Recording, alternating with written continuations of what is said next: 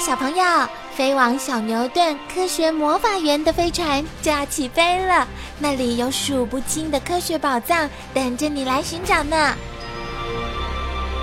小朋友也可以请爸爸妈妈下载小牛顿 APP，到手机或平板上看好多有趣的动画电影哦。好了，小朋友，快快系上安全带，开始我们的奇幻之旅吧！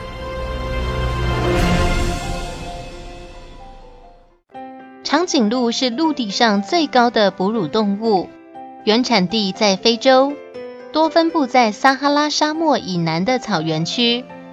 它的拉丁学名是驼豹的意思，难怪这个非洲草原上的大个儿，外貌看起来和骆驼有点相似，身上的斑纹乍看之下也和豹纹一样美丽。非洲草原是他们的大本营，想不想一起去看看？味道鲜美的嫩芽大餐，嗯，刺槐的嫩芽好好吃哦！一大清早，只见比比伸直脖子，正专心的昂首采食，而站在一旁的女友露露则含蓄的低头进食。在非洲草原上，想从远处辨别雌雄长颈鹿。只要看它们采食的姿势就知道了。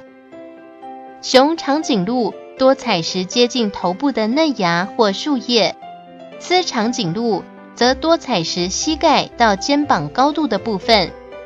看来男女有别的观念不止人类才有呢。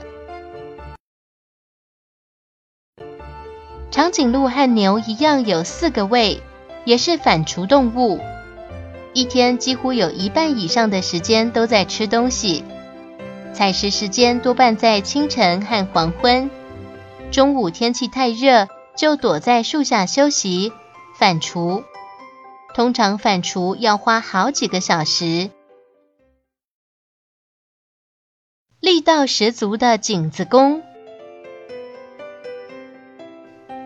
啊，打架了，和人类一样。长颈鹿也会为了女朋友而争风吃醋哦。瞧，这两只长颈鹿正大打出手，用脖子和头上的角来攻击对方。不过，它们通常都是点到为止，并不会真正判得你死我活。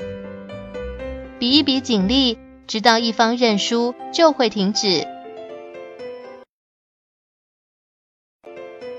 长颈鹿是群居动物，有时也会为了争领导地位而有交警的打闹行为。但是它们生性温驯，即使是打闹也不会很凶猛，所以有动物绅士之称。注意胎教的准妈妈，对人类来说。三四岁正是上幼稚园念小班的年纪，可是对长颈鹿来说，却是已经到了可以结婚的年龄哦。露露的妈妈说，这叫做适婚年龄，于是露露就答应了比比的求婚。没多久，就传出好消息，露露要当妈妈了。妈妈告诉露露，长颈鹿的怀孕期长达十五个月，可要有点耐心。最重要的是要时常保持整洁，免得身上长满扁虱或其他寄生虫。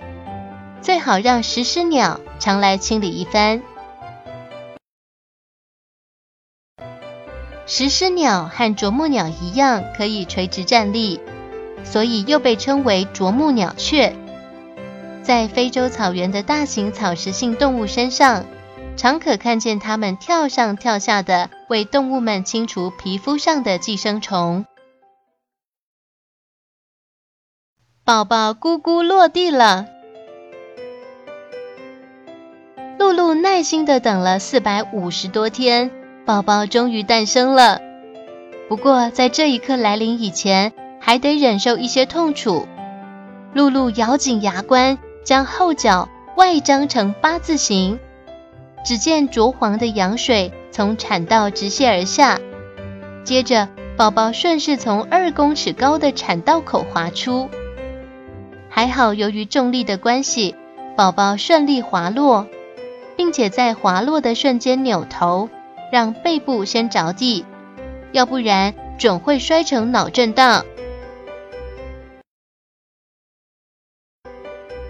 小长颈鹿出生时，前脚先被挤出来，再露出头部。出生后二十分钟内就会站立，一小时后就会跑步。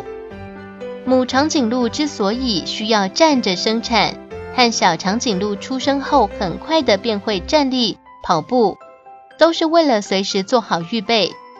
若是猛兽突然来袭，可以马上逃命。营养好吃的母奶。